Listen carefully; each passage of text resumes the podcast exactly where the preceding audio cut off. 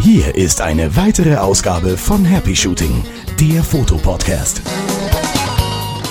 Moment, Moment, Moment, Moment, Moment. Mo Moment, Moment mal.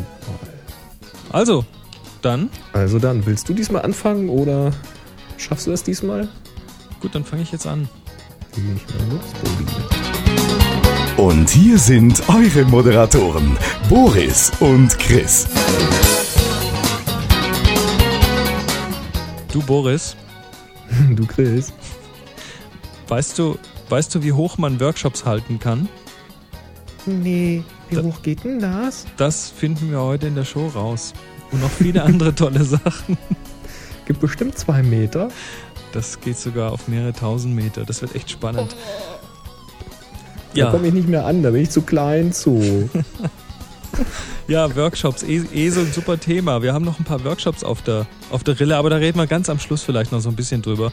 Lassen wir die Leute doch gleich mal eintauchen. Nee, sagen wir den Leuten erstmal, wer wir sind und warum wir das hier machen und Genau, überhaupt. du bist, du bist nämlich der Chris ja, und du bist nämlich der Boris. und zusammen sind wir Happy Shooting. Happy Shooting. genau, der Fotopodcast. Hier geht's also rund um die Fotografie mit viel Spaß und Freude und gar nicht so verbissen, wie man das immer bei anderen Podcasts manchmal so hört. Ich kenne keine verbissene Podcasts. Nicht? Nö. Okay, Wir wollen doch nett sein, oder? natürlich. Waren wir schon mal nett? Ich weiß es nicht genau. Ich Wir sind einfach wie wir sind und das finden hoffentlich ziemlich viele gut von euch. Und jetzt erzählen wir euch, worum es heute geht, oder? Jawohl, und zwar haben Folge wir heute wieder 79 übrigens. 79 Jahre heute. Wir haben Hey. Aufgaben, wir haben äh, eine Deutschlandtour, über die ich ja schon mal kurz was gesagt habe. Da wird es heute etwas deutlicher drüber nochmal die Mhm. Termine geben und was, was da genau passiert und so. Da bin ich auch schon mal gespannt drauf. Dann haben wir eine Frage. Da geht es um RGB und CMYK. Und ich muss hier gerade mal diesen blöden Adobe Updater wegklicken, der mir hier mitten ins Fenster ge ge- geplatzt Der nervt ist. mich auch. Ähm, dann reden wir über Feuerspucker. Mhm. Und über Speicherkarten. Mhm. Dann geht's, wie gesagt, hoch hinaus mit einem Workshop. Das ist ein Projekt, ja, über das ich nachher ein bisschen was erzählen werde, was nächstes Jahr stattfinden wird, aber da sind wir jetzt schon am Planen dran. Und passend dazu geht es um einen langen, langen Fußmarsch. Richtig, da ist einer quer durch China gelaufen, so ungefähr. Und noch quer durch andere Vorgärten. Mhm. Noch dabei. Ja, dann haben wir einen kleinen Erfahrungsbericht von Thorsten zum Thema Backup. Genau, das ist ja auch immer so ein Dauerthema. Hat am Rande durchaus mit Fotografie zu tun, vielleicht sogar ein bisschen mehr als am Rande, aber gucken wir mal. Ja, dann hatten wir mal gesagt äh, oder hatten uns bezogen auf einen Blog-Kommentar, den man uns geschickt hat zum Thema Lightroom kann ja gar nicht professionell sein. Da haben wir noch eine schöne Antwort gekriegt.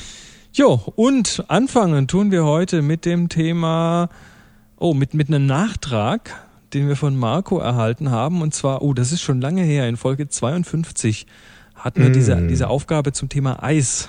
Richtig, die Eisaufgabe. Und dem, dem Marco, dem Marco sein Bild haben wir damals mal angeguckt. Verrissen. Ein bis- bisschen verrissen, ja. Wir, Genau, oh ja, wir aber waren wir schon waren halbwegs nett. nett. War ja alles nett gemeint. Ist ja, Kritik ist ja immer gut gemeint, auch wenn sie Richtig. vielleicht dann doch etwas persönlich genommen wird, aber nee, da waren wir doch echt noch verhältnismäßig nett. Das ist übrigens auch ein ganz, ganz großer Tipp, wenn ähm, Leute wirklich sagen, sag mal was zu dem Bild und ich will jetzt ehrlich eine Meinung hören, dann hilft es ihm mehr, wenn man sagt, das gefällt mir nicht, weil oder wäre vielleicht schöner gewesen, wenn Mhm. und dann eine Erklärung dahinter, äh, als wenn man einfach nur sagt, ja, ja, passt schon, tolles Bild. Oder wenn man sagt, ey, voll scheiße. Ja. Also begründen in beide Richtungen, das hilft eigentlich demjenigen immer ein bisschen mehr. So, und da hat der Marco uns jetzt hier geschrieben, moin Boris, moin Chris. Seit circa einem halben Jahr höre ich Happy Shooting und Tipps from the Top Floor und N-Sonic und finde, dass ihr den Spagat zwischen Anfänger und fortgeschrittenen Fotografen sehr gut in eurem Podcast meistert. Hm, Dankeschön. Also, danke Marco. Nun aber zu meinem Anliegen. In Folge 52 habt ihr den neuen Gewinner der Eisaufgabe gezogen. Danach wurde mein Foto Chilling at Ice Bar, den Link stellen wir auch nochmal in die Show Notes auf happyshooting.de, ähm, von Chris als Beispiel für ein nicht gelungenes Foto in Anführungszeichen rund gemacht. er, macht aber, er macht aber auch einen zwinkernden Smiley. Gut. Also er hat das schon richtig verstanden. Aus heutiger Sicht kann ich verstehen, warum bei diesem Bild der Eindruck eines Schnappschusses entsteht. Ich würde aber gerne noch einmal erklären, wie es dazu kam. Und ich gucke gerade, ob ich überhaupt aufnehme. Ja, also jetzt, jetzt, ich nehme ich auch auf, ja, ich nehme auch auf. Äh, also macht, geht, geht mal nebenher auf happyshooting.de in die Shownotes zur Folge 79. Da könnt ihr den Link klicken und jetzt, während ihr jetzt, jetzt nochmal schreibt und Boris vorliest, wie das Bild zustande gekommen ist, schaut es euch einfach an. Genau. Wenn ihr gerade am Autofahren seid, tut das bitte nicht. Oder haltet vorher wenigstens an. Wie auch immer. Also, nachdem ihr die Aufgabe bekannt gegeben habt, kam mir die Idee mit der Eisbar. Ich bin dann gleich dorthin gefahren und wollte diese fotografisch festhalten. Im schönsten Hochsommer, draußen waren 26 Grad Celsius, bin ich mit meiner Canon 5D bewaffnet zum Club gefahren, in dem die Bar aufgebaut war. Dort angekommen unterrichtete man mich, dass ich 15 Euro Eintritt zahlen müsste und dass die Innentemperatur bei minus 8 Grad Celsius liegt. Nichts gegen einen beherzten Einsatz für die Aufgabe, aber 15 Euro wollte ich dann doch nicht dafür ausgeben. Und den Temperatursturz von 26 Grad auf minus 8 Grad wollte er auch seiner 5D nicht zumuten. Ja, hm. kann, ja müsste man probieren. Müsste eigentlich abkönnen. Braucht, wahrscheinlich, braucht wahrscheinlich eine gewisse Zeit, äh, um sich zu akklimatisieren. Die, die wird erstmal beschlagen. Vielleicht auch ein bisschen Raureif auf dem Objektiv ansammeln. Ja, also er schreibt hier, ich hatte auch keine Plastiktüte als Feuchtigkeitsschutz dabei. Ähm, ich glaube nicht, dass sie beschlägt, wenn du in die Kälte gehst. Ich glaube, sie wird beschlagen, wenn du wieder rauskommst. Ah, nee, halt, genau, andersrum. Ich, ich kriege das ja immer wieder falsch. Nee, passt ja. Also rausgehen dürfte eigentlich überhaupt keine Probleme machen. Richtig. Nimmt ja die Feuchtigkeit nicht so und mhm. dann müsste es eigentlich passen. Nee, nee, passt schon wieder so. Also rein wäre wär kein Thema gewesen. Meine einzige Möglichkeit war, die Bar durch das Minifenster in der Mitte der Wand zu fotografieren. Das ist halt das Bild, was wir sehen. Blitz war damit für mich nicht drin und eine andere Position zum Fotografieren konnte ich auch nicht einnehmen. Mit ISO 3200 und ohne einen Polfilter habe ich dann das besagte Foto geschossen und für die Aufgabe gepostet. Ich war mir ziemlich sicher, das einzige Eisbar-Foto gemacht zu haben und wollte es als besonderes Objekt in den Wettbewerb einreichen und dafür auf die B-Note verzichten. ja, also Marco, danke, danke, dass du uns das geschrieben hast. Das ähm, ähm, tut natürlich trotzdem dem das, das, das verbessert das Bild natürlich fotografisch, deshalb trotzdem nicht. Es ist immer, immer so ein Ding, der John Arnold, dessen äh, Workshop ich übrigens nächste Woche in, in Großbritannien co-hosten werde, da bin ich dann mit dabei. Ähm, der hat das mal so ganz schön formuliert, don't take, don't try to take a picture that's not there. Ja, das trifft es, glaube ich, auch ganz gut. Ja, also wenn das Bild nicht da ist, dann kannst du, also es, es ist schon diese Fähigkeit einfach, die, die man mit den, mit im Laufe der Zeit bekommt, dass man sich die Szenerie anschaut, sich überlegt, wie könnte ich hier ein Foto framen und dann einfach sich wieder umdreht und weggeht, weil man weiß, da kommt kein cooles Bild bei raus. Ist natürlich Klappt schon, halt ist natürlich schon spannend, nicht. da die Kamera reinzuhalten, abzudrücken, aber ja, da, wenn du dann so eingeengt bist mit dem Platz, an dem du fotografierst und dann auch noch mit dem Licht und so, äh, ja. Ist halt irgendwo, es ist, ist eine nette Erinnerung. Ich finde das auch ziemlich skurril, da so eine Eisbar zu haben. Mhm. Das ist ja so erstmal ganz nett, aber ist halt irgendwie prickelt jetzt nicht so richtig das Foto halt. Ne? Ja, also was hätte man besser machen können? Das ist auch noch eine Frage, die hier steht von in der Mail genau. von Marco. Er fragt, was wir jetzt in der Situation draus hätten machen können. Also, also ich, ich, ich hätte wahrscheinlich gar kein Foto gemacht oder ich hätte die 15 Euro bezahlt. Also wenn, wenn man durch den Sucher gucken kann, dann kann man zumindest versuchen, bei sowas auch noch irgendwie ein bisschen zu komponieren. Ähm, vielleicht gar nicht mal unbedingt den, den großen Weitwinkel, weil da hast du immer das Problem, wenn du so ein weitwinkliges Bild machst. Ich erinnere mich dran, das war, glaube ich, relativ viel drauf. Äh, je weitwinkliger du bist, desto mehr musst du im Bild unterbringen, desto ja. mehr äh, Subjekte kämpfen da um die Aufmerksamkeit. Das heißt, an der Stelle hätte ich vielleicht ein bisschen reingezoomt, hätte die Kamera irgendwo abgelegt und hätte vielleicht einfach auch, um das zu betonen, dass das da drin echt etwas düster zugeht, hätte ich vielleicht auch einfach länger belichtet und dann ähm, ganz mit Absicht die Leute, die drin sind, etwas verwischt drauf, aber die eigentliche mhm. Eisbar scharf. Das hätte vielleicht einen guten Effekt gegeben. Dann hätte ich wahrscheinlich auch noch an der, am Weißabgleich gedreht, sodass, ähm, also ich hätte wahrscheinlich auf so ein, ja, ich hätte es mal versucht, so in Richtung Glühlampe den Weißabgleich zu drehen. Dann wird das Bild nämlich unterkühlt rauskommen. Und ja, dann hast was du, allerdings schon wieder schwierig ist, weil das hier so grün und rot beleuchtet war. Ja, das ist man muss es probieren, aber muss man probieren, das, ja. das kann man, wenn man es RAW fotografiert, auch zur Not noch in der Nachbearbeitung machen. Ähm, da hätte ich einfach mit, mit, mit Lichttemperatur noch ein bisschen gespielt und dann vielleicht dieser Eisbar noch so einen richtig, wirklich noch kühleren Touch verliehen durch, durch einen entsprechenden Weißabgleich. Nur so mhm. als, ja, so als erstes. Ist natürlich, ist auch irgendwie nicht nett, dass, wenn man sagt, hier kann ich mal ein Foto machen, dass man dann gleich 15 Euro blechen muss. Naja. Hm. naja, okay, gut. Ähm, sagen wir mal nichts zu, aber nee. vielleicht, vielleicht braucht er einen Presseausweis. Das ist auch nicht mehr so leicht zu kriegen, wie es früher mal war. Es gibt immer ja. Möglichkeiten. Ja. Wer, da, wer nee, da draußen eine gute Möglichkeit also mit, weiß, an einen Presseausweis zu kommen, schreibt uns doch mal. Ja, genau, richtig. Hätte ich auch gerne. Nee, mit Tele sicherlich wäre eine Möglichkeit gewesen. Aber ja, wahrscheinlich hätte ich auch nur so ein Andenkenbild gemacht, aber hm. Tja. Ist immer schwierig, wenn man nicht irgendwo rein kann. Man kann natürlich versuchen, noch, wenn du jetzt durch ein Fenster gucken kannst, ich weiß ja nicht, ob, du, ob das offen war. Wahrscheinlich war es zu wegen Isolieren, ne, denke ich mal. Wenn jetzt irgendwo was offen ist, dass man quasi da reinreichen kann, das kann ich mir jetzt da nicht so richtig vorstellen, dann kann man halt die Kamera zur Not auch noch auf einen Selbstauslöser stellen und dann am Schultergurt irgendwo runterlassen, um die Perspektive zu ändern.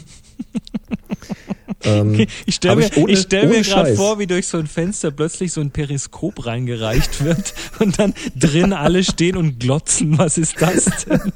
Wenn genau. du da draußen ein Foto machst. Super Idee. Ja, ja. Super Idee, sage ich da, Herr Nienke. ja, nee, ohne Scheiß. Habe ich schon mal gemacht. Irgendwo so eine Mauer irgendwo runter, weil ich eine tiefere Perspektive haben wollte. Das Foto ist zwar nichts geworden, aber es war, ich fand erstmal eine ganz gute Idee eigentlich. Also ich erinnere mich noch dran, das ja. ist aber auch schon viele Jahre her, da war mal in Yps, war mal ein Periskop zum selber basteln. Ich habe das gebaut, ja. Ich habe das selber nachgebaut aus Klasse. Pappkarton, aus so Versandkarton, in richtig groß. Wahnsinn. Ja. Tja, Periskopfotografie, machen wir ein anderes Mal. Jetzt kommen wir zur Mail von Sascha. Genau, und die wolltest du vorlesen. Die will ich vorlesen. Und zwar schreibt Sascha, hallo zusammen. Die Frage Lightroom gegen Aperture habe ich mir auch schon gestellt. Das ging darum, wir hatten ja in einer der letzten Sendungen, schon mindestens drei Sendungen her, ähm, wurde ja die Frage gestellt, kann das überhaupt was taugen, wenn es doch nicht mehr als 300, 400 Euro kostet?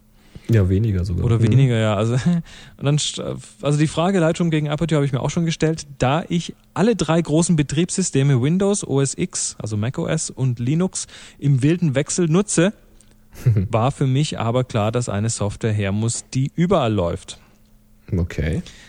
Aperture von Apple gibt's ja nur für den Mac ganz schlecht. Lightroom von Adobe gibt's für den Mac und für Windows schon besser. Bibble Pro und Bibble Labs, äh, von Bibble Labs gibt es für den Mac, für Windows und für Linux. So gehört das. Yippie! Yippie. Also es gibt tatsächlich Software, die auf allen drei läuft und die sowas macht. Also Bibble habe ich jetzt aber noch nicht durchgetestet, kann ich nichts ich zu selbst sagen. nicht getestet. Ich habe aber ganz, ganz viel schon darüber gelesen und Feedback gekriegt. Da mhm. sind viele Leute sehr angetan von. Mhm. Gut, also muss man mal, muss man mal anchecken. Ähm, Sascha schreibt aber weiter, Bibble setzt aber noch andere Extreme. Es hat die hässlichste Oberfläche, die ich je bei einem Grafikprogramm gesehen habe und es kostet in der Pro-Version, die eine Linsenkorrektur und viele andere Features enthält, läppische 129 US-Dollar. Das sind zurzeit 85 Euro. Wow. Oder waren es 8,50 Euro? Ich weiß nicht, also. Ja, 85. 85 sind es, glaube ich, ja. Frage, kann man damit professionell arbeiten? Ich möchte behaupten, ja, schreibt es Sascha. Danke für diesen Hinweis. Hey, alle Bibel Pro User, schreibt uns, was, was, was kann ich mit Bibel Pro machen? Vielleicht kann ja mal einer einen kleinen Review schreiben oder aufnehmen auf MP3 und uns schicken. So kurz, Richtig. so knackig, eine Minute, zwei lang. Das wäre cool. Ja, das wäre klasse. Also ich hab, bin, wie gesagt, auch noch nicht dazu gekommen, mir das mal anzugucken. Ich habe bisher immer nur davon gelesen. Aber wie das immer so ist, wenn man für sich schon eine Lösung gefunden hat, dann guckt man auch nicht mehr so viel links und rechts. Nee, nee, also finde find ich, finde ich ja dann auch irgendwie, wenn ich, wenn ich mir anschaue, was ich hier alles auf dem Schreibtisch rumliegen habe. Äh, zum Beispiel bereite ich mich ja gerade auf die Tour vor, aber da reden wir nachher dazu. Äh, darüber. genau. Nee, finde ich klasse. Also wie gesagt, nutzt das irgendjemand und hat ein Mikro, dann nehmt uns doch mal ein kurzes MP3 auf, was, mhm. was ist das Tolle da dran, was ist das Schlechte da dran und so weiter. Wie ist die Geschwindigkeit? Da höre ich immer mhm. ganz unterschiedliche Aussagen. Ich habe übrigens heute gespannt. eine neue Platte gekauft. Was? Ich habe mir eine Firewire 800 Platte gekauft. Ach so, ich dachte eine Langspielplatte. nee, eine Herdplatte.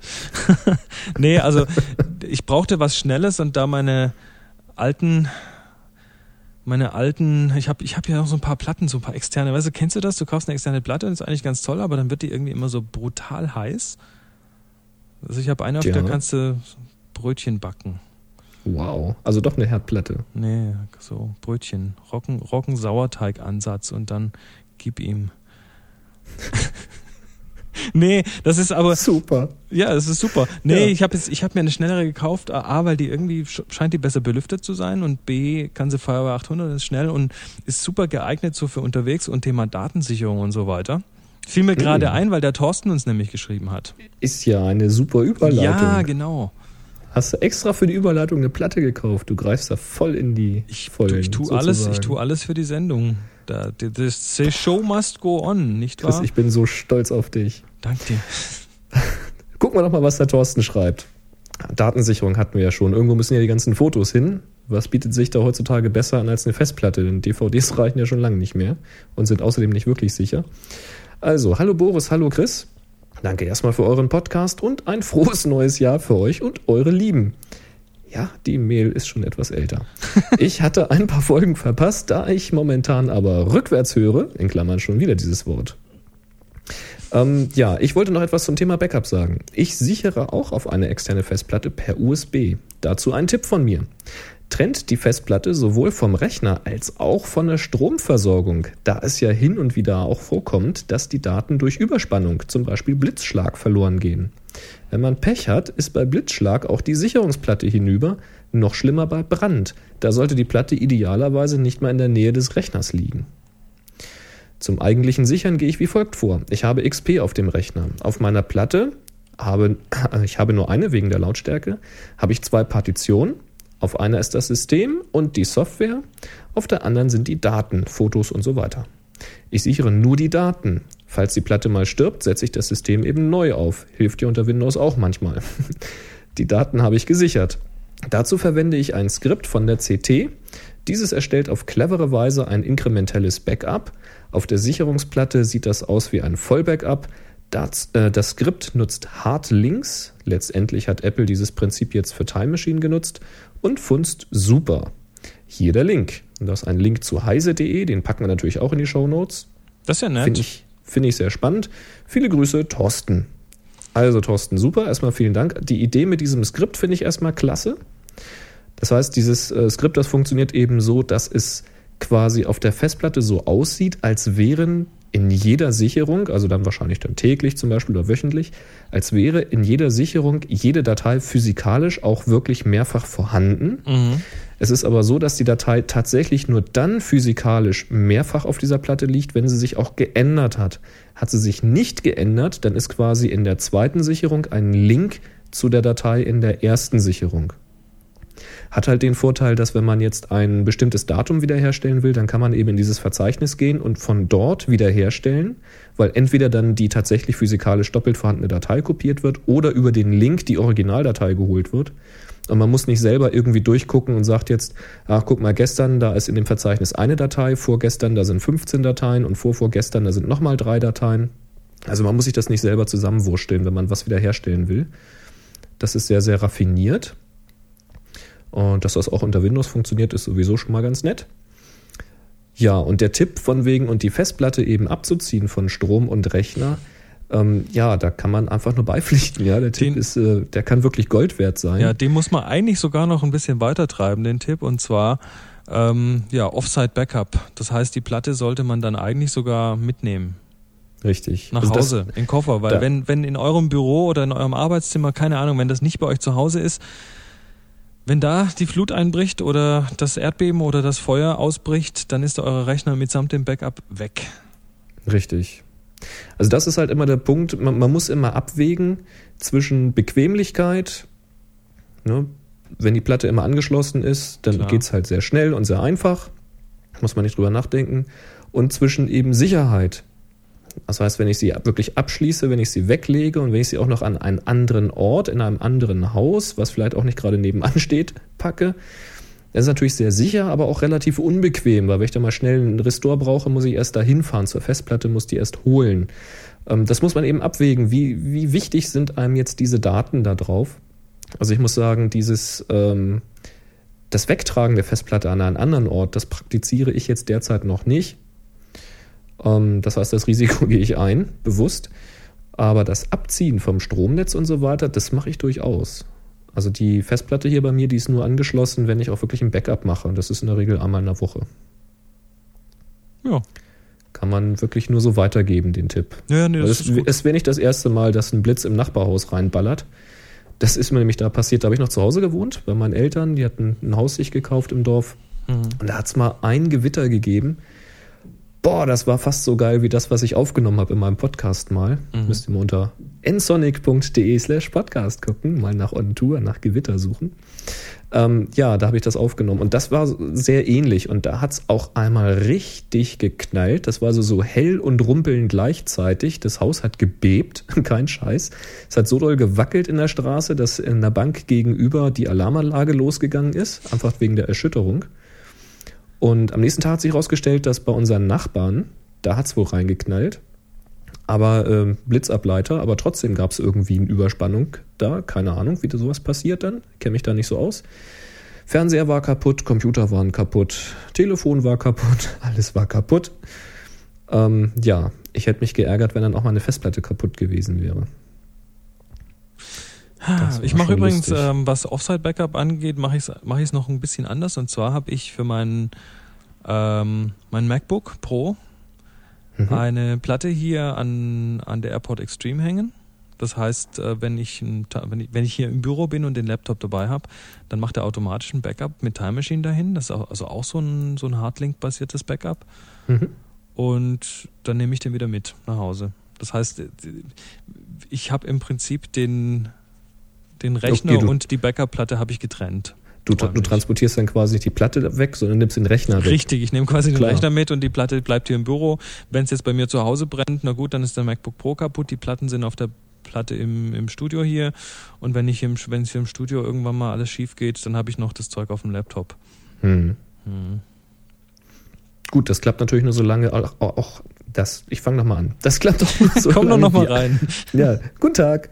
Ich bin übrigens Herr Bose. Nein, das klappt ja nur so lange, ähm, wie auch alle Daten auf dem Notebook Platz haben. Richtig, klar, Ansonsten wird es Also- irgendwann knifflig. Ja. Nee, nee, ist schon knifflig. Die ganz wichtigen Sachen, die habe ich, also ich bin ja jetzt, ich bin, ich bin ja mutierter äh, Switcher, also ich bin zum Switcher mutiert, also quasi zum Mac-Benutzer ne, mutiert. Mhm. Und da ich mehr als einen Mac habe, habe ich da jetzt auch mittlerweile auf äh, .Mac einen Account.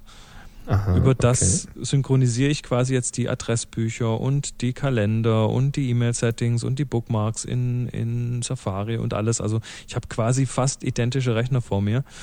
Ähm, und was ich an Daten überall brauche, die kommen dann auf die sogenannte iDisk. Da kriegst du dann nämlich 10 Gigabyte Platz online. Mhm. Auf den kannst du dann alles Mögliche stellen und das wird dann immer automatisch auf die verschiedenen Rechner runter. Kannst du dir vorstellen, was das für einen Spaß macht mit DSL 1000? Ähm, das läuft im Hintergrund. Ja, super. Musst du nur laufen lassen. Das synchronisiert dann automatisch.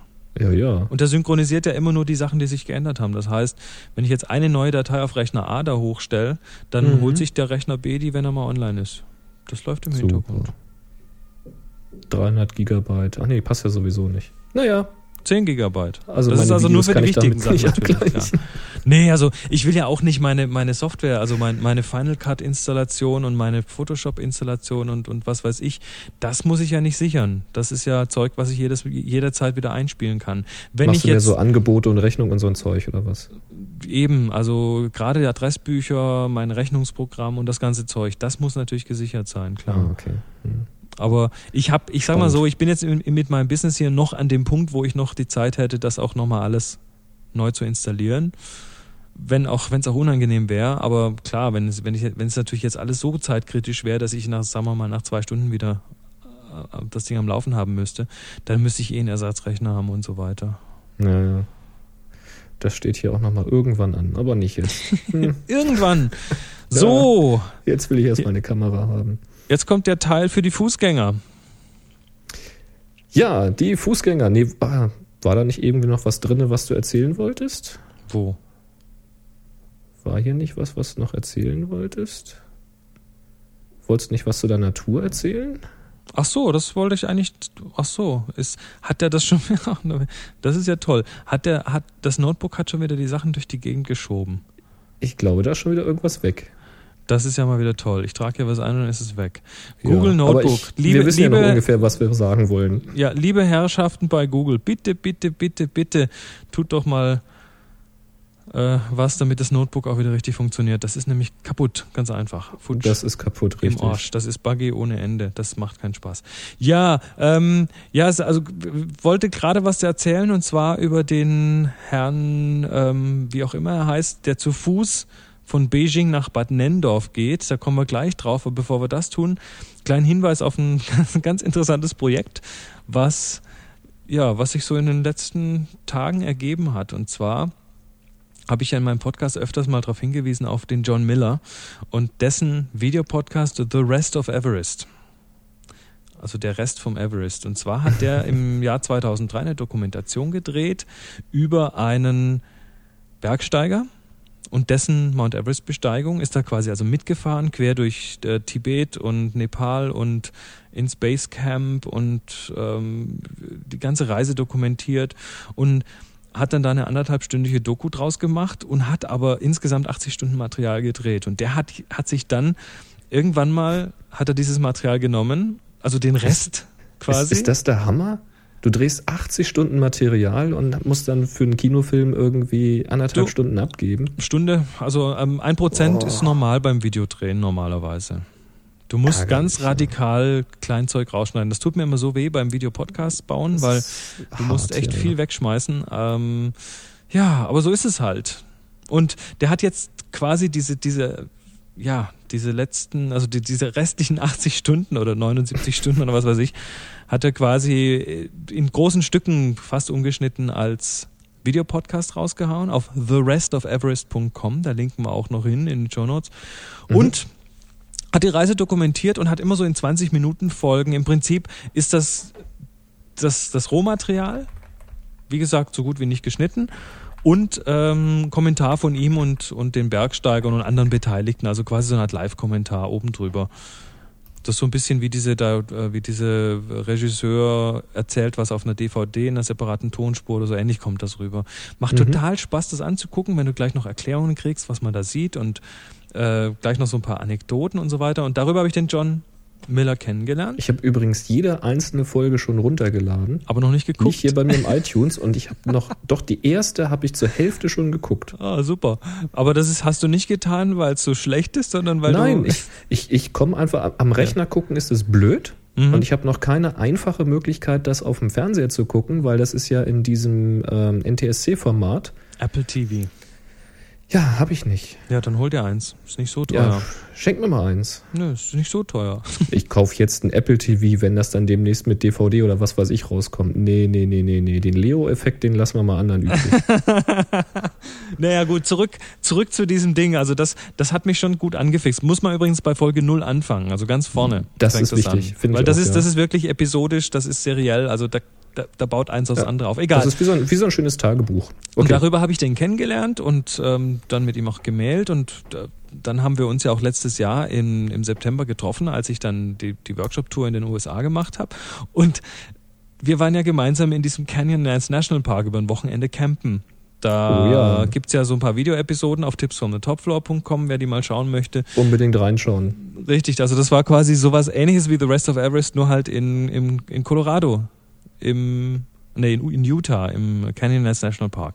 Und in HD. Und in HD. Na gut, es ist runterskaliert natürlich für den Podcast, aber das Ja, es Originalmaterial ist in HD gedreht. Ja. Sieht tausendmal besser aus äh, als in, in v VHS, hätte ich beinahe gesagt. In gedreht. SD, in SD.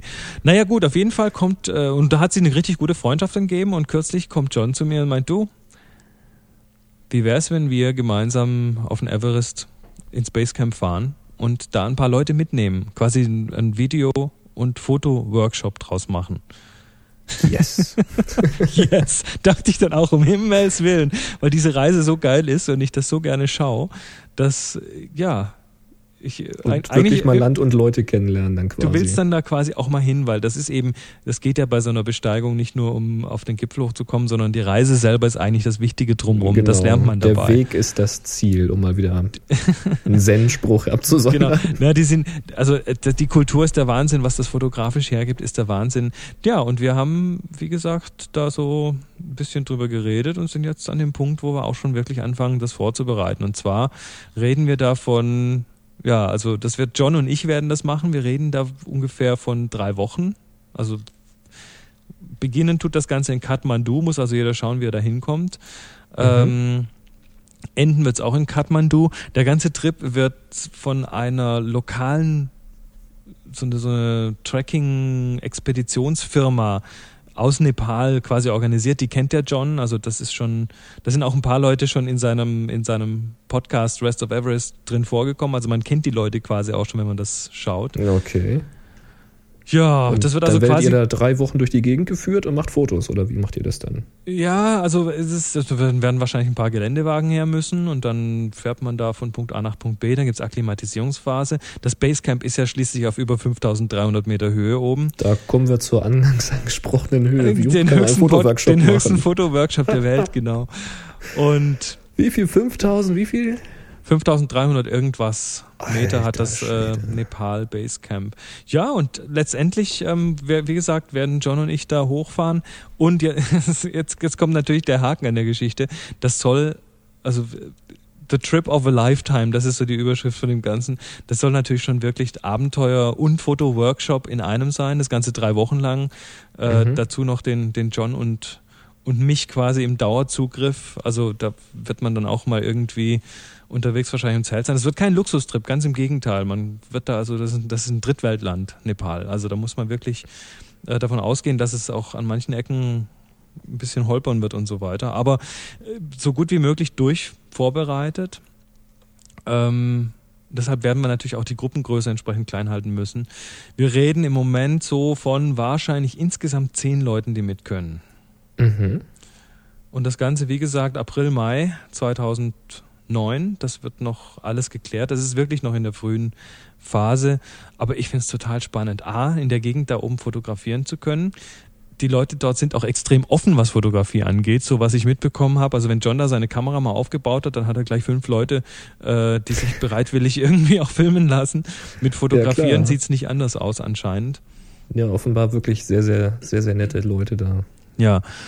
Und ähm, wie, wie sieht es denn jetzt aus? Wer, wer, jetzt Interesse hat, soll sich dann schon bei dir melden oder wie macht ihr das? Wir haben eine Website aufgesetzt, die heißt Everest Track 2009, also Everest T-R-E-K 2009.com. Das ähm, möchte ich mal gleich hier reinschreiben. Genau, das äh, steht, glaube ich, in diesen. Na, ich, ich, ich schick's dir ich hab, nachher nochmal. Ich, ich hab's hier. Und dort gibt es jetzt erstmal eine Möglichkeit, sich in eine Mailingliste einzutragen. Einfach, dass wenn jemand Bescheid will, also unverbindlich, einfach wer Bescheid wissen will. Ähm, wir haben auch schon, John wird das ungefähr zeitgleich in seinem Podcast auch ankündigen. Und äh, ich habe es letzte Woche auf Tipps vom Topflog mal so angerissen und habe gleich irgendwie acht, neun E-Mails bekommen von Leuten, die sagen, oh geil, will ich mit. Also ich will mal schauen, wie schnell das voll wird, aber ähm, Wobei die Kosten ja auch noch nicht kalkuliert sind. Es wird nicht billig die werden. Die Kosten oder? sind nicht kalkuliert, das wird mit Garantie nicht billig werden, weil letztendlich ähm, so als Selbstständiger musst du ja, wenn du drei Wochen unterwegs bist, auch Geld für die drei Wochen verdienen.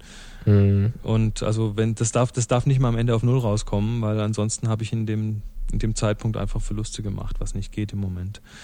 Ähm, John, John ist die Situation ähnlich. Also wir, wir wollen natürlich nicht jetzt irgendwie fettreich werden mit der Sache, aber billig wird es garantiert nicht. Also wir reden von einigen tausend Euro wahrscheinlich. Zuzüglich natürlich irgendwie nach Kathmandu kommen. Richtig. Ähm, Trampen wie, ist da auch schlecht. Trampen ist da auch schlecht. Also, aber getrennt. wir müssen schauen. Trotzdem, lasst euch nicht abhalten, einfach mal euch einzutragen in die Mailingliste direkt auf, auf everesttrack2009.com. Ähm, das, ich finde das so spannend also ich würde mich ja freuen, wenn da ein bisschen was bei rauskommt. Du hast ja schon mal irgendwie so, ein, so eine schöne Kreuzfahrt-Fototour geplant, die hat sich oh, ja leider oh, zerschlagen. Die ist leider schiefgegangen. Das lag aber an dem ja. Travel Agent, an diesem ja. äh, Reiseveranstalter, der das mit mir machen wollte, der sich dann Blöd. als als, gelaufen da, der, ja. der, hat sich als null rausgestellt letztendlich. Ja. Aber also das, wenn, wenn, wenn John das mit den Nepalesen macht, da habe ich überhaupt keine Zweifel, dass das was wird. Das wäre also Ja, Nee, also, Neid. also wen es interessiert, rest, therestofeverest.com, das ist Johns Podcast, mal reinschauen. Ist, denke ich, auch mal ganz hilfreich. Also ich habe ja einige Episoden mal so reingelinst, logischerweise, da ist man ja neugierig. Also ich denke, da kriegt man einen ganz guten Eindruck von dem, was einem da auch erwartet hinterher. Ganz genau, richtig. Nicht, dass jetzt irgendjemand glaubt, Mensch, dann komme ich hier mit ein paar tausend Euro hin und dann ist hier nicht mal ein Zwei-Sterne-Hotel oder sowas. Ähm, also man muss gleich mal zum Beispiel voraussagen, also in Nepal sind die Hotels meistens nicht geheizt. Jo, bingo. Ist halt so. Da muss man mit leben. Pulli anziehen, Vlies Ja, anziehen. genau. Zieht ähm, man halt mal was Kuscheliges an oder macht sich ein paar warme Gedanken. ja, man muss, man muss, also auch, auch konditionstechnisch, also ähm, äh, die Höhe da oben ist natürlich ein Thema. Wir werden natürlich da uns die Zeit nehmen fürs Akklimatisieren. Man muss ähm, jetzt nicht der super durchtrainierte Supermann sein, um da mitzukommen. Es, ähm, man sollte aber schon natürlich fit sein und gesund sein. Das ist Voraussetzung, klar. Also wer, Das wer da jetzt irgendwie mit wichtig, großen ja. Herzproblemen daherkommt, äh, wahrscheinlich nicht eine gute Idee, da sich dann Nee, da sollte man drüber nachdenken, dass man hinterher auf über 5000 Meter ist. Da ist nicht mehr so viel Luft ja. wie unten. Also da, da ist dann Ähm, schon die kleinste, das kleinste irgendwie drei, drei Stufen Treppe hochsteigen und man ist außer Atem. Also das, das sieht man dann auch in Johns Podcast ganz gut. Mh, naja, da muss man schon dann. Gibt ja einige, sind richtig fit drauf, die stecken das ganz locker weg und andere kriegen da halt schon ein Problem. Hm. Ist aber, kann man, kann man kaum von vorhersagen. wie es Kann man vielleicht mal vorher in die Alpen fahren und mal so auf drei, dreieinhalbtausend gehen, dann weiß man schon mal so ungefähr, ob man das überhaupt verkraftet. Und dann noch zweieinhalb Kilometer oben drauf, genau. Ja, das kann man schlecht simulieren, dann ja logischerweise, aber dann hat man schon mal eine grobe aber gut, Idee. jetzt kommen wir noch zum Genau. Thema von Harald. Der ist, genau, der Harald hat uns was geschrieben, da ich bin ja fast vom Glauben abgefallen. Da gibt's jemanden, der wandert zu Fuß von Beijing nach Bad Nendorf. Also Beijing für alle äh, Chinesen Laien, das ist Peking. Ich bin letztens drauf gestoßen, weiß gar nicht mehr in welchem Zusammenhang. Es ist ein Blog von jemandem, der zu Fuß und vier Ausrufezeichen von Beijing nach Bad Nendorf geht. Davon abgesehen, dass der Blog an sich beachtenswert ist, hat er auch einen Bezug zu Happy Shooting, da der Blog zu großen Teilen aus klasse Fotos besteht, die der Wanderer während seiner Tour durch das Reich der Mitte macht. Das ergibt einen schönen Einblick in das chinesische Leben abseits von Tibet. Wenn ihr mehr wissen wollt, alles weitere gibt's hier www.thelongestway.com. Findet ihr natürlich auch auf happyshooting.de. Sehr Liebe schöne Grüße und Fotos. Macht weiter so, Harald. Sehr schöne Fotos. Tja, danke Harald. Ich habe den Link mal aufgemacht. Wie gesagt, da ist ein Blog, da kann man ein bisschen lesen. Er versucht halt von unterwegs, wann immer es ihm da irgendwie möglich ist, diesen Blog zu aktualisieren. Und wenn ich das richtig gelesen habe, ist er noch unterwegs. Er zeigt nämlich auf so einer Google Map an, wo er bereits lang gegangen ist. Da sieht man dann schön eine Linie, wo er lang gelaufen ist, hat irgendwie so einen GPS-Empfänger dabei. Und das ist halt gesäumt von diesen kleinen Google Map-Flaggen, wo man draufklicken kann, um dann Bilder zu sehen. Mhm. Und der, also die Ähm. Strecke ist Westchina, Kasachstan, Usbekistan, Turkmenistan, Iran, Armenien, Türkei, Griechenland, ähm, früheres Jugoslawien, Slowenien, Australien, äh, nee, Österreich meine ich nicht, Australia. Ja, Austria Austria. und dann nach Deutschland. Hat auch geschrieben, wie er dann zu dieser Strecke gekommen ist und welche Schwierigkeiten und so weiter. Also fand ich erstmal sehr, le sehr lesenswert und eben auch sehenswert. Also nicht jedes Foto ist jetzt da unbedingt Gold wert, aber es gibt eigentlich wirklich einen Eindruck, wie das mal so, ja, so abseits der großen Stadt da dann tatsächlich aussieht. Fand ich ganz nett. Und wir reden von einer zu Fuß-Tour von mehr als zwei Jahren. Jo. Finde ich echt klasse. Also ich drücke dem Jungen echt die Daumen, dass er das durchsteht. Da bin ich mal gespannt. Muss man mal beobachten, die Seite. Na, er ist noch in China. Er ist schon ein ganzes Stück weit gekommen, aber das sieht man Ja. dann, wenn man auf Where I Am klickt, da aber macht viele Updates. Also der ist ja, wow, das ist eine lange Wurst von Flaggen hier. Ja, ja, ja, du musst dich auch ranzoomen, sonst siehst du gar nicht alle Bilder. Ja, ja. Wow. Das ist ja mal also geil. da, da kann man jetzt wirklich schon Tage und Wochen lang irgendwie Bilder sich angucken. Coole Sache. Das ist richtig cool. Ja, ja. So. TheLongestWay.com. TheLongestWay.com. äh, Frage zu Geil. Speicherkarten haben wir bekommen von Sebastian. Hm, was zwar schreibt er denn? Fragt er, hallo Boris. Was, der schreibt nur dir? Na egal, ich lese mal vor.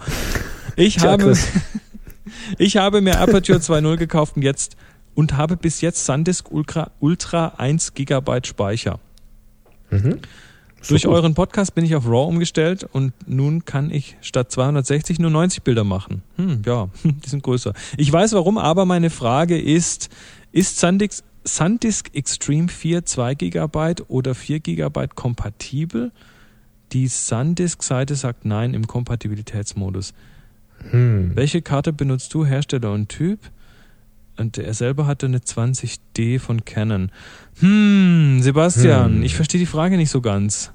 Was meinst Also ich du hab- damit? Ist sie Ich habe kompatibel? die Frage, ich habe die Frage jetzt so verstanden, ob er wissen oder dass er wissen möchte, ob diese SanDisk Extreme 4, äh, ja doch, 4 ist es, die SanDisk Extreme Mhm. 4, ob die mit 2 GB und 4 GB, ob die denn läuft in der 20D. also wenn das die Frage ist, gehen wir mal davon aus, dann sage ich mal ganz klar, ja, das funktioniert.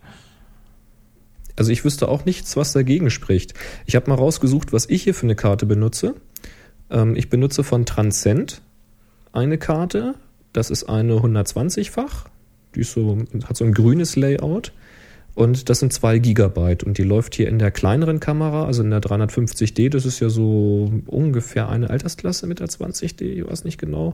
Aber das sollte ohne Probleme laufen. Mhm. Und mit den Vierern habe ich auch noch nicht über Probleme gehört. Wenn, dann fangen die Probleme erst bei diesen 8 GB Karten an. Aber auch da meine ich, dass es inzwischen Firmware-Updates gibt, dass Ja. das geht. Also von- Und mit den 16 GB geht es ja in den 5D inzwischen auch. Mhm.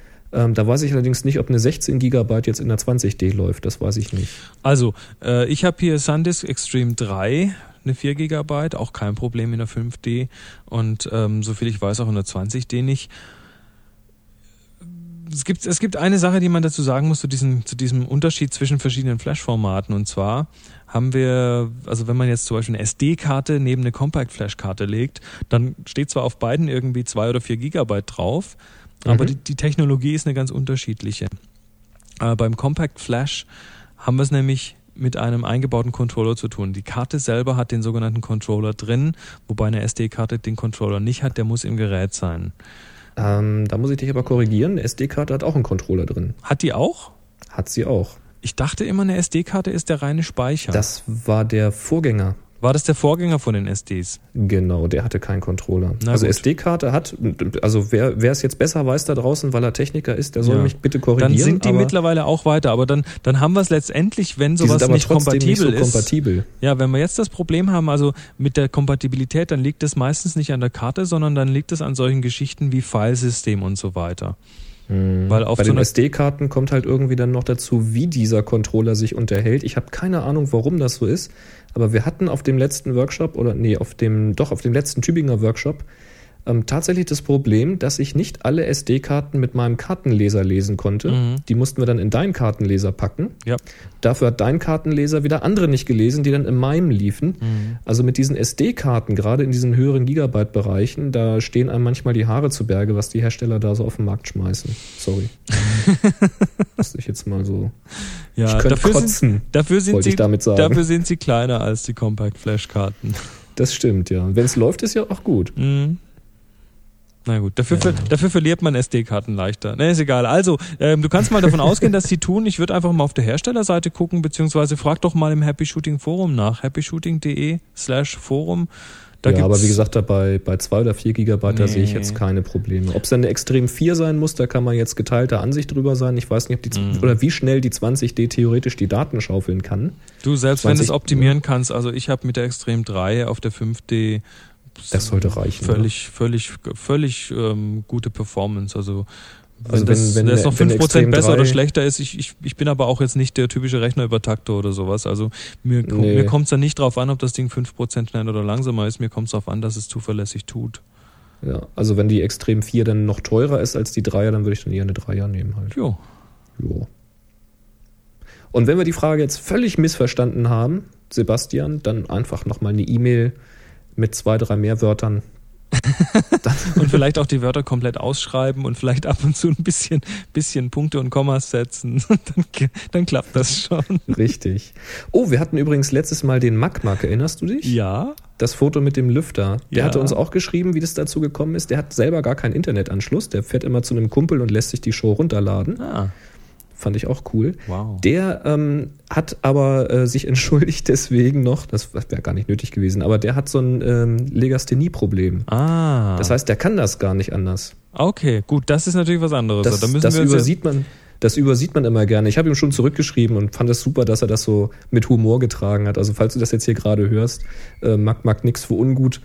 Ähm, das, Das- ist immer so, als, als Sehender übersieht man immer schnell, dass es auch Leute gibt, die blind sind. Das, einfach das, so. ähm, das, das war jetzt gerade in vor ein paar Folgen bei Adam Curry im Daily Source Code. Also die Podcaster unter euch, die die selber produzieren, die kennen diese Sendung vielleicht. Ähm, der hat seine Frau auf der Sendung gehabt und dann hat er Mhm. aus irgendeinem irgendeinem Boulevardmagazin so einen Test raus rausgesucht von wegen ähm, bist du Legastheniker Fragezeichen und dann ähm, ja, hat er seine Frau mal diesen, diesen Test machen lassen.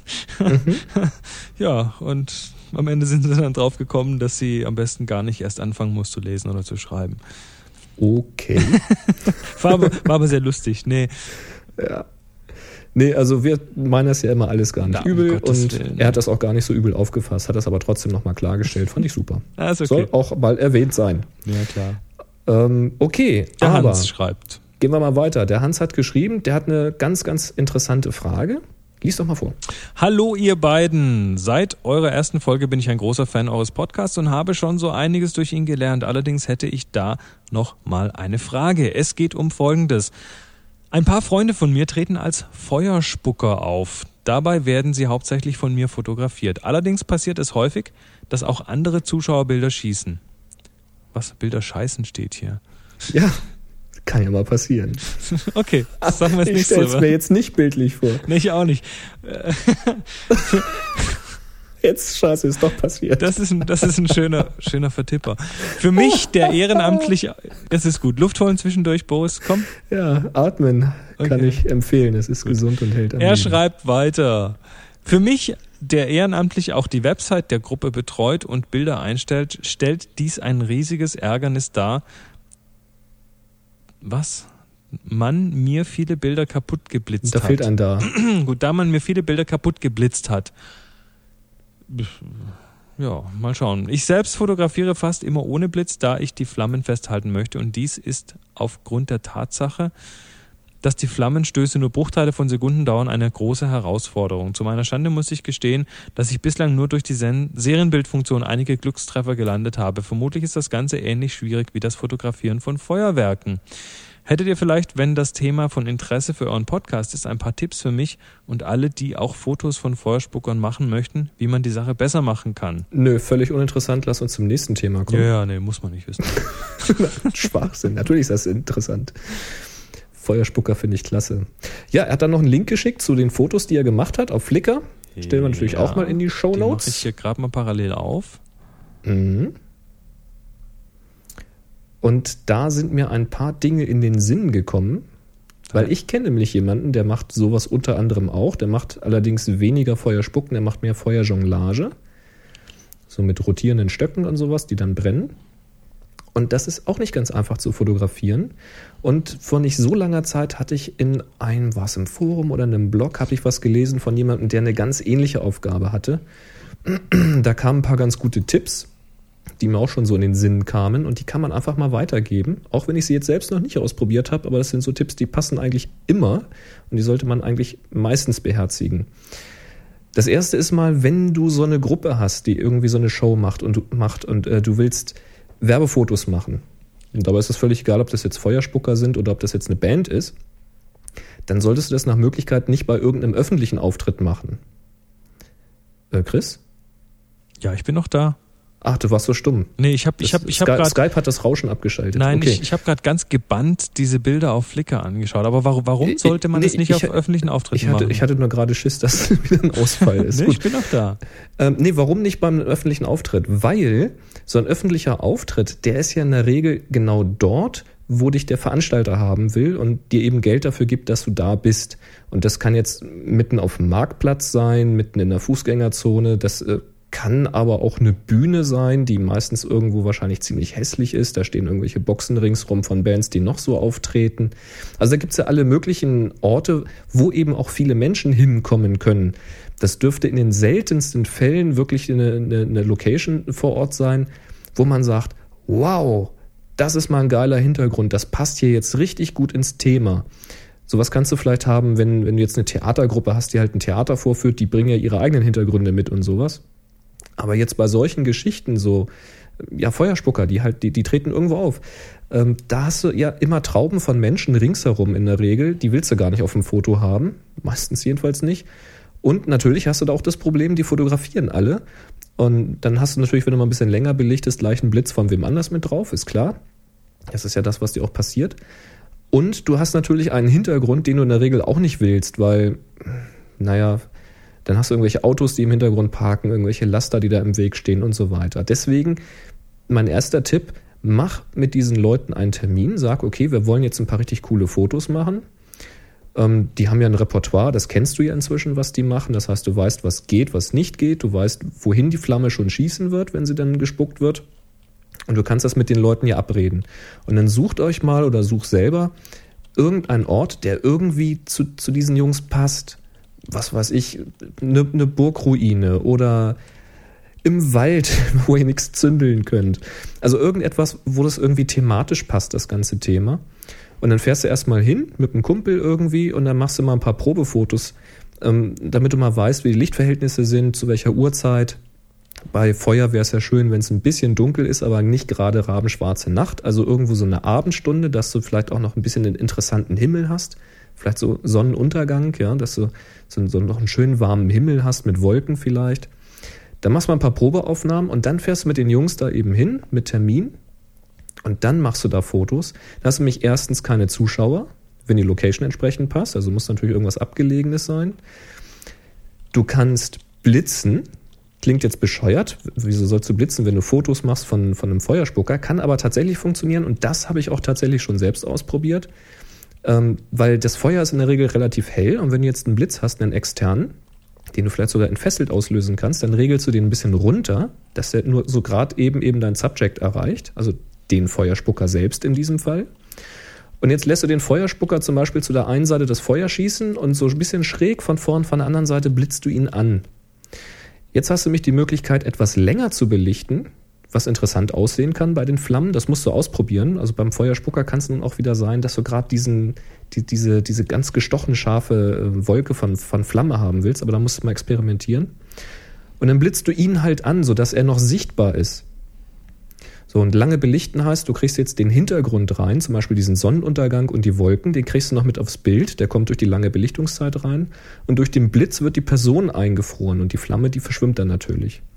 Also das wäre mal so eine Idee, was man ausprobieren kann.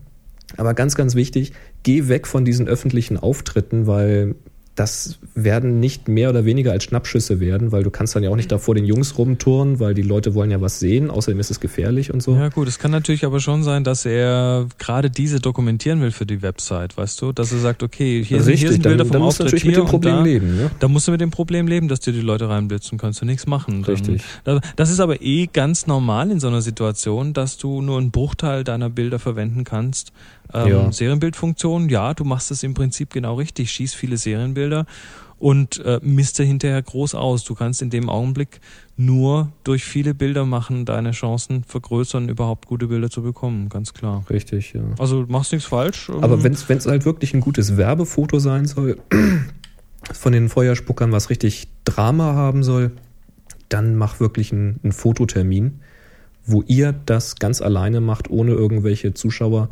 Und dann sucht euch wirklich eine interessante Location. Übrigens Blitz auch dann interessant, wenn du sagst, okay, die Feuerspucker, die beleuchten sich selbst genug durch das Feuer, was sie machen. Das ist ja durchaus im Rahmen des Möglichen.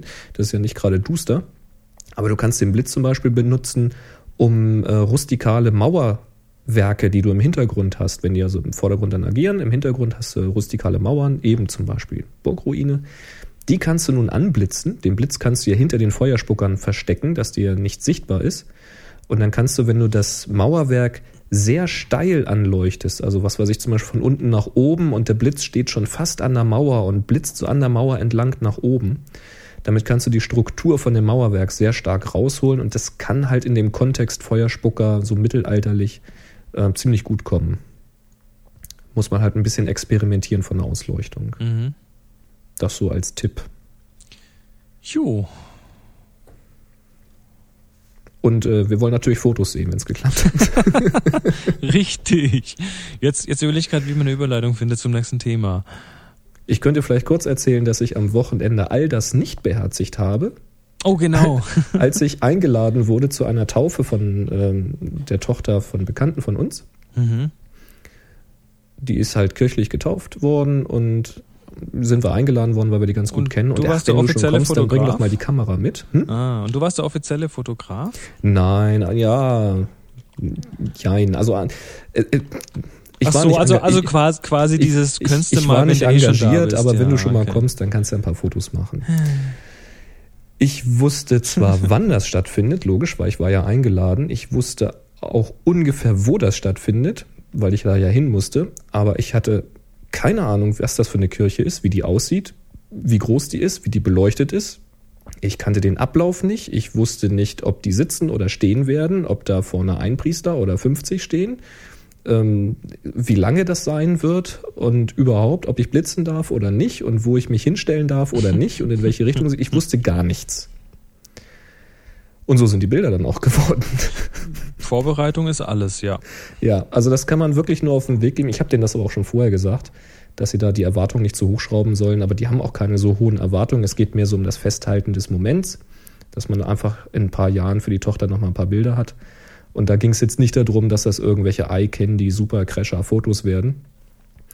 Ähm, und insofern musste ich mich echt auf Schnappschießen reduzieren, da ich da auch nicht so richtig blitzen konnte, weil ich keine Zeit hatte, das alles auszumetern ähm, habe ich halt mit High ISO äh, geschossen und das dann dummerweise pralle Sonne draußen. Das schien durch die bunten großen Kirchenfenster. Das war so eine moderne Kirche, so eine neuapostolische.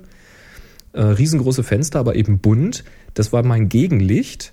In der Kirche hatte ich dann, ich dachte Neonröhre, aber das war wohl doch irgendwie was anderes fluoreszierendes. Also das ging dann doch eher in den anderen Farbstich. Und äh, ja, Katastrophe. Also da kannst du Also- also auch keinen manuellen Weißabgleich machen, weil der wird ja komplett du über den Haufen vergessen. geworfen. Raw schießen.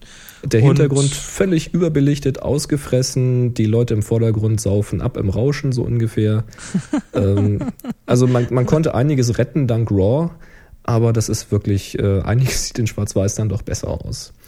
Ähm, war mir aber im Grunde genommen vorher klar, dass das nichts Dolles werden kann. Und äh, daher wirklich mein ganz, ganz intensiver Tipp, wenn ihr solche Sachen habt und ihr macht sowas wirklich, weil ihr der engagierte Fotograf seid und weil ihr vielleicht sogar ein bisschen Geld oder wenigstens Anerkennung dafür kriegen wollt, um Gottes Willen macht das nicht, wenn ihr keinen Plan von dem Ablauf und der Location habt, sondern da müsst ihr Bestandteil des äh, Komitees sein, sag ich mal, und wirklich fragen, wo kann man hin oder dann auch mal bitten. Zum Beispiel hätte ich jetzt, wenn ich das vorher gewusst hätte, wäre ich da wahrscheinlich hingefahren, hätte mit dem Pastor gesprochen, wäre mit der Tochter und, und, und mit unserem Bekannten dahin und hätte mal gesagt, okay, dann setzt euch mal dahin und hm, geht's nicht, vielleicht könnt ihr es nicht auf der anderen Seite machen, weil dann habe ich nicht das Licht morgens äh, vor mir, sondern habe ich es eben mit mir, dann seid ihr auch noch schön beleuchtet und all solche Sachen, dann hätte man vielleicht den Ablauf ein bisschen umstellen können.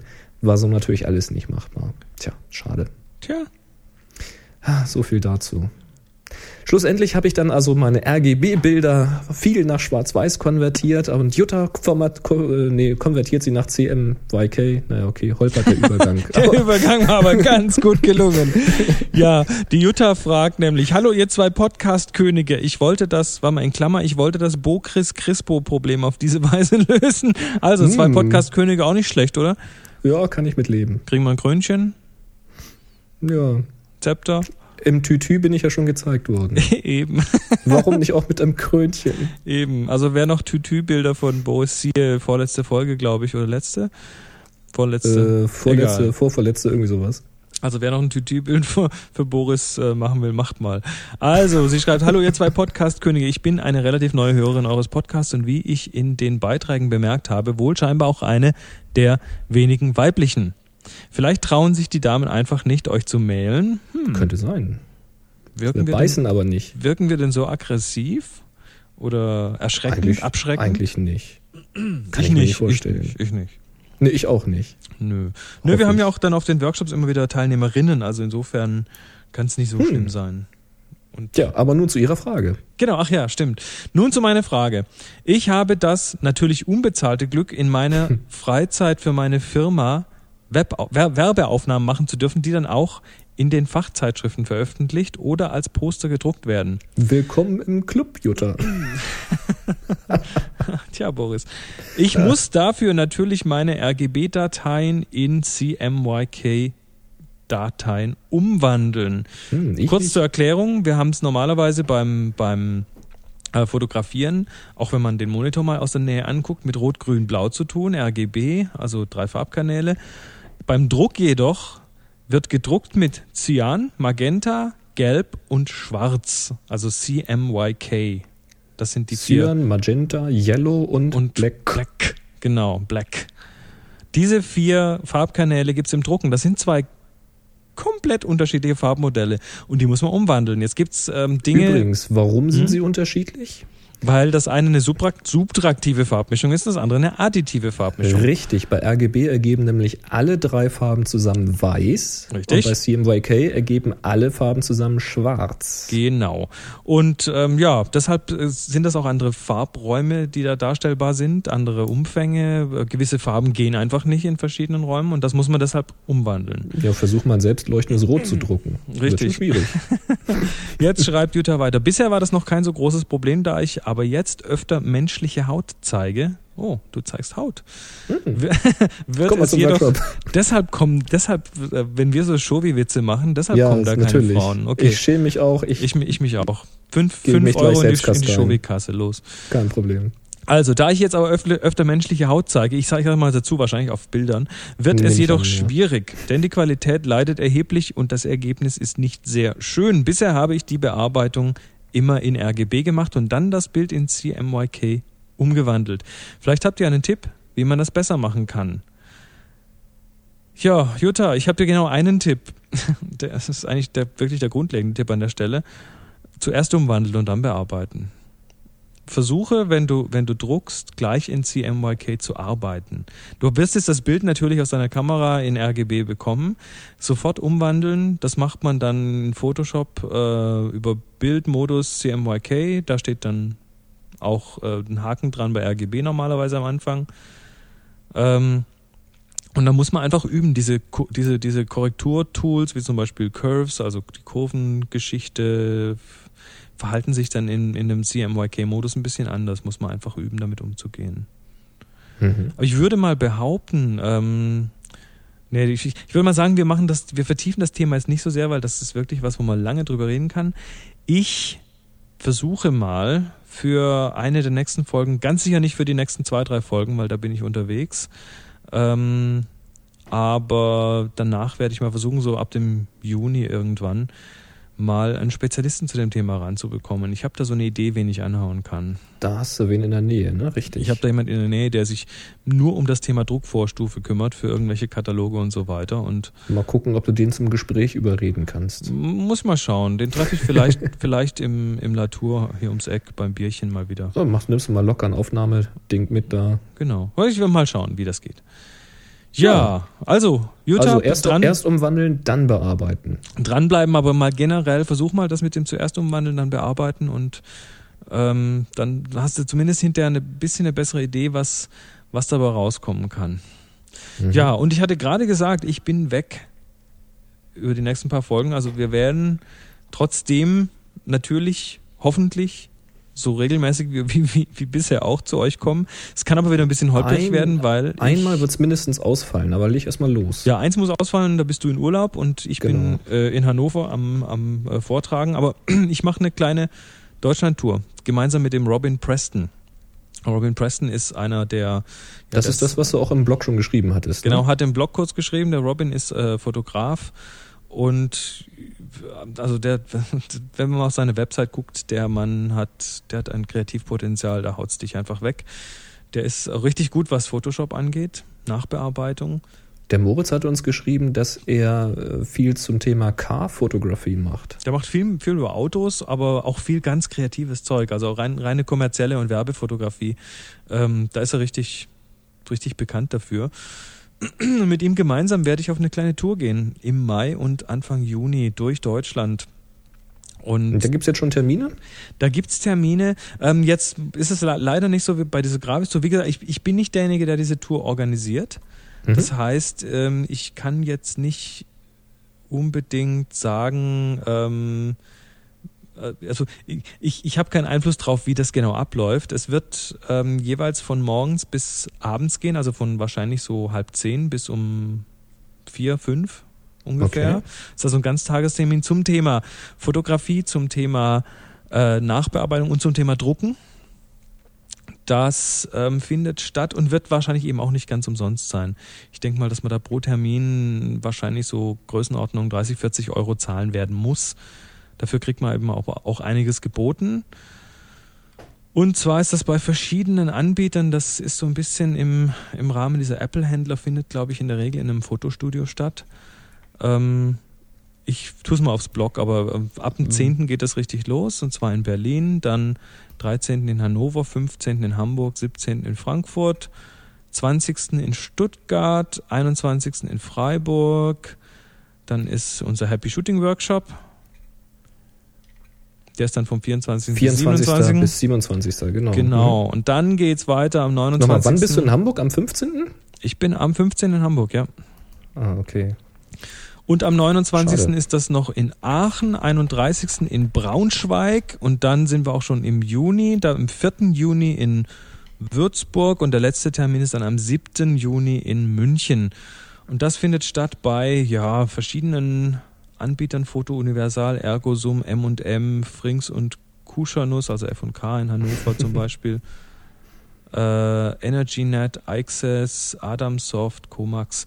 Werde ich mal ein bisschen die Termine aufs Blog stellen. Da müsst ihr dann euch auch, wenn ihr da wirklich hinkommen wollt, müsst ihr dort entsprechend Karten kaufen oder bei dem entsprechenden Anbieter einfach Ja, mal am besten fragen. rechtzeitig. Also schreib mal rein die Termine in den Blog. Mache ich, ja. happyshooting.de, dass wir Genau. wissen, wann du wo bist und wann wir dich da sehen können. Richtig. Hast ja schön ausgesucht oder aussuchen lassen, dass du ausgerechnet in Hannover und Hamburg bist, wenn ich auch im Urlaub bin. Tja, das ist dumm. Das heißt aber auch, dass wir dann äh, Am zumindest 13. an dem Termin am und- 13. nicht aufnehmen können. Das und heißt, damit die, wird es am 15. keine Folge geben. genau, die Sendung am 15. muss leider ausfallen. Genau. Ansonsten haben wir eigentlich so weit hin und her geschoben, dass wir das hinkriegen sollten. Vielleicht musste mich zur Not mal per Telefon rein. kriegen. Ja, Zum Beispiel- dich über Satellit und mit Über- Archivfoto zuschalten. Zum Beispiel nächste Woche, weil da bin ich nämlich von Sonntag bis Mittwoch in Cheshire in Großbritannien. Da in Cheshire. Wie schreibt man das eigentlich? Mal nach. C-H-E-S-H-I-R-E, Cheshire. Cheshire. Ähm, Ist das nicht ein Käse? das, da, da kommt, glaube ich, ein Käse her oder ist danach benannt. Cheshire? Wahrscheinlich. Chester. Chester meinst Chester. Hm. du. Du meinst Okay. den Chester. Ähm, ja, nee, da werde ich, da werde ich den Workshop von John Arnold, photowalkthrough.com, auch ein Mitglied des Photocast Network, ähm, werde ich co-hosten. Der hat ja hier schon in Tübingen ein paar Mal mitgehostet und mitgeholfen und jetzt, jetzt werde ich mal den Gefallen erwidern und werde mal. Aber weißt du, was John nicht hat? was hat er nicht? Er hat das hier nicht.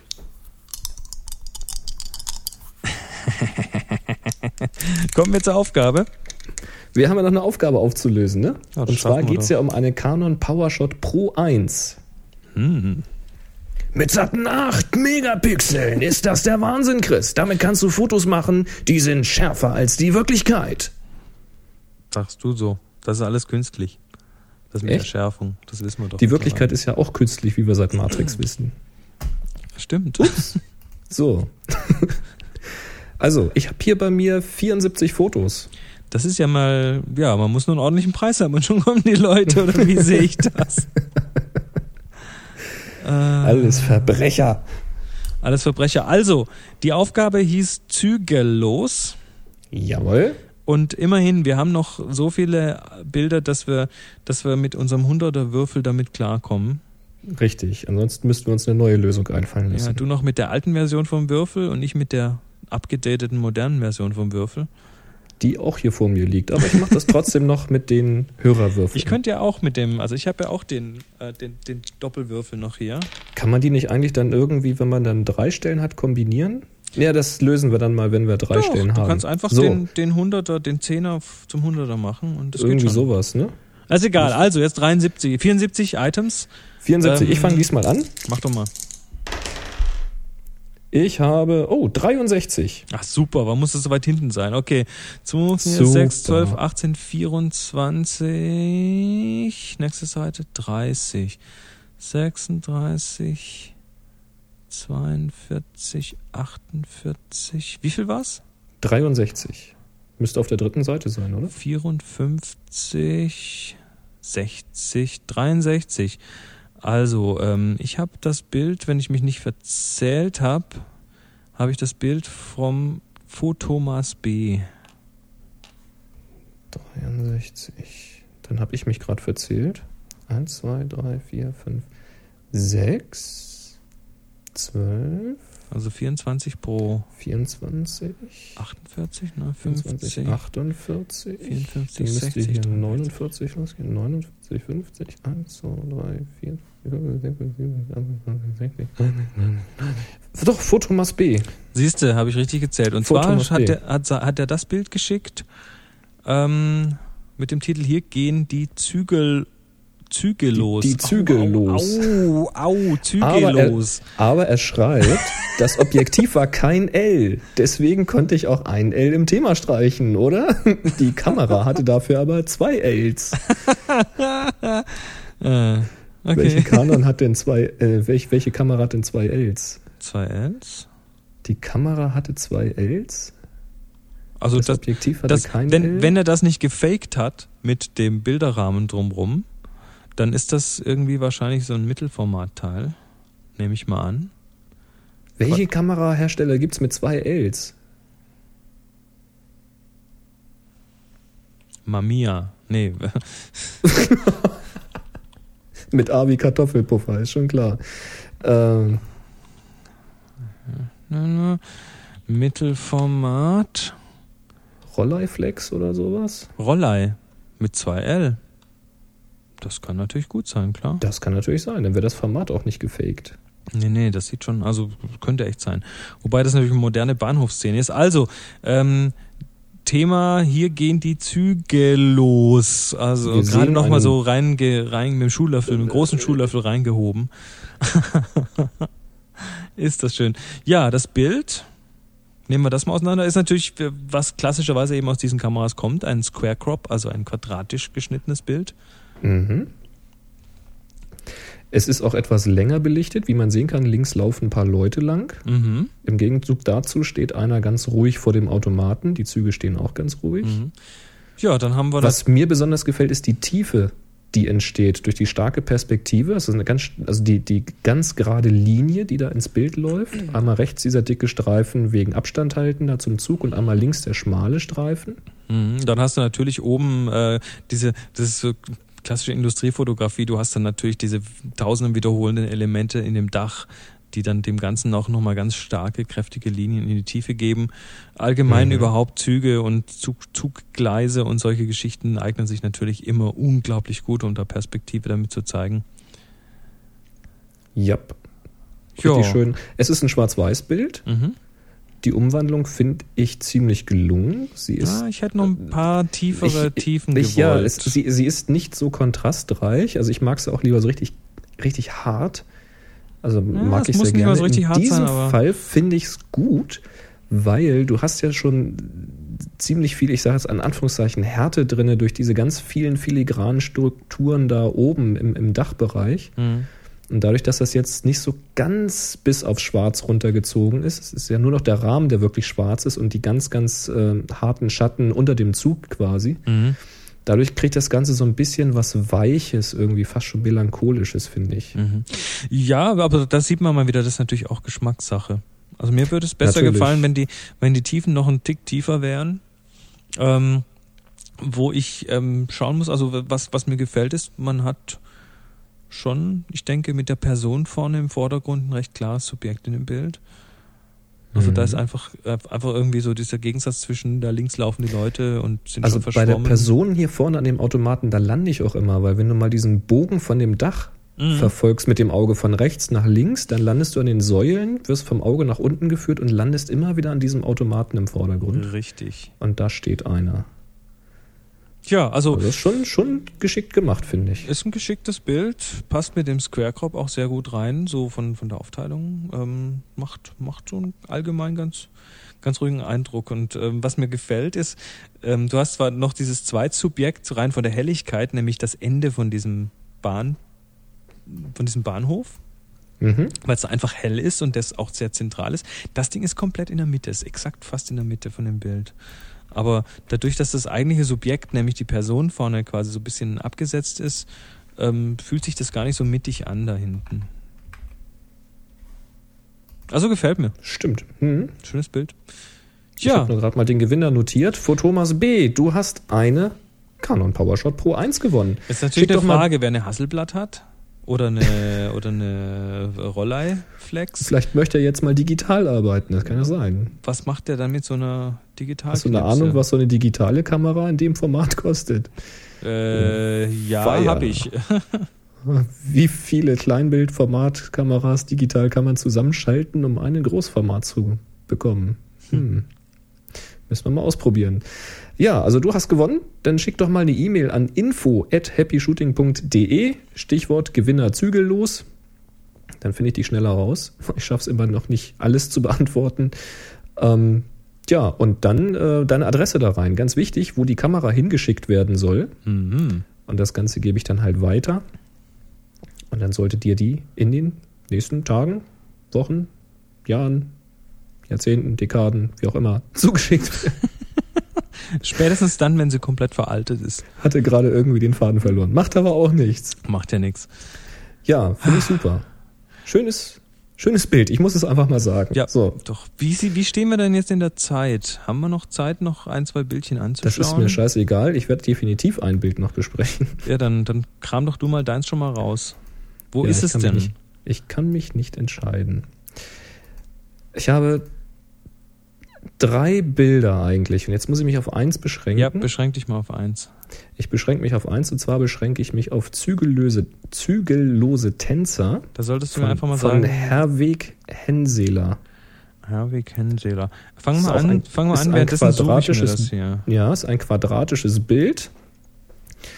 Und wir sehen auf diesem Bild, das hat er quadratisch gecroppt, wir sehen auf diesem Bild zwei Tänzer.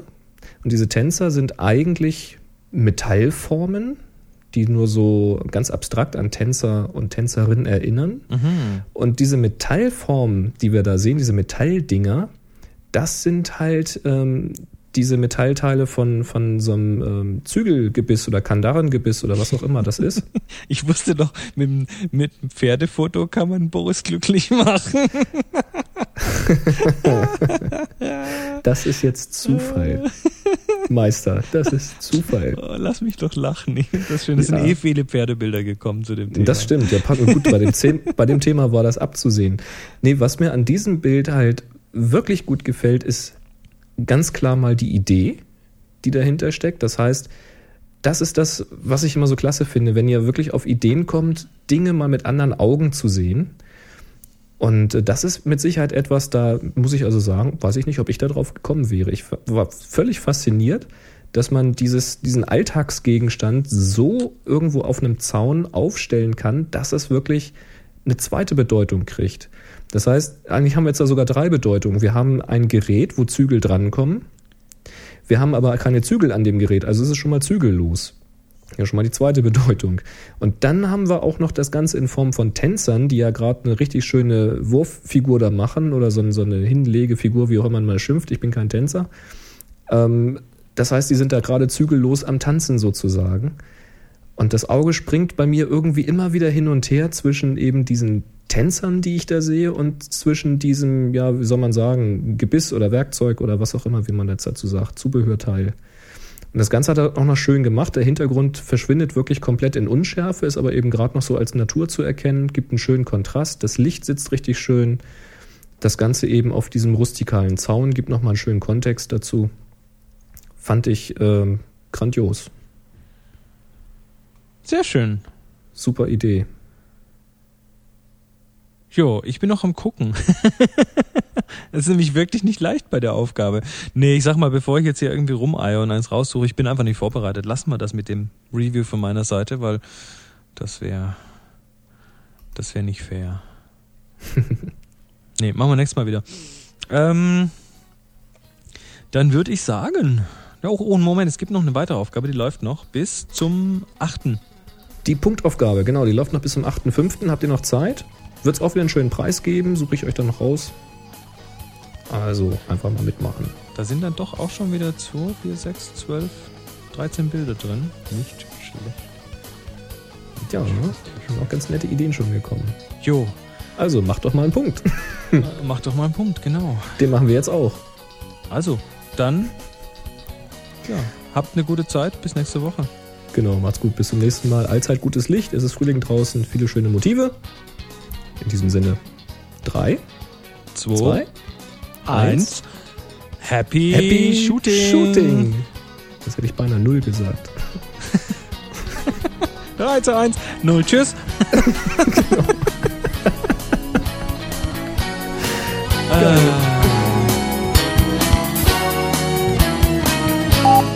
Es hat die hässlichste Oberfläche. Okay, gut, prima, klasse, gefällt mir. Mhm. Wunderbar. Das bleibt natürlich drin, das macht Spaß. Das darf ich vorlesen, okay? Ja, sehr gerne. Ich habe am Wochenende bei einer Taufe fotografiert von Bekannten. Mhm. Oh. Scheiß Job, oder? Sie hörten eine weitere Produktion von nsonic www.nsonic.de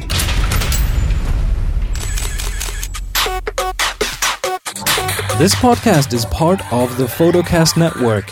Get more great shows about photography at photocastnetwork.com.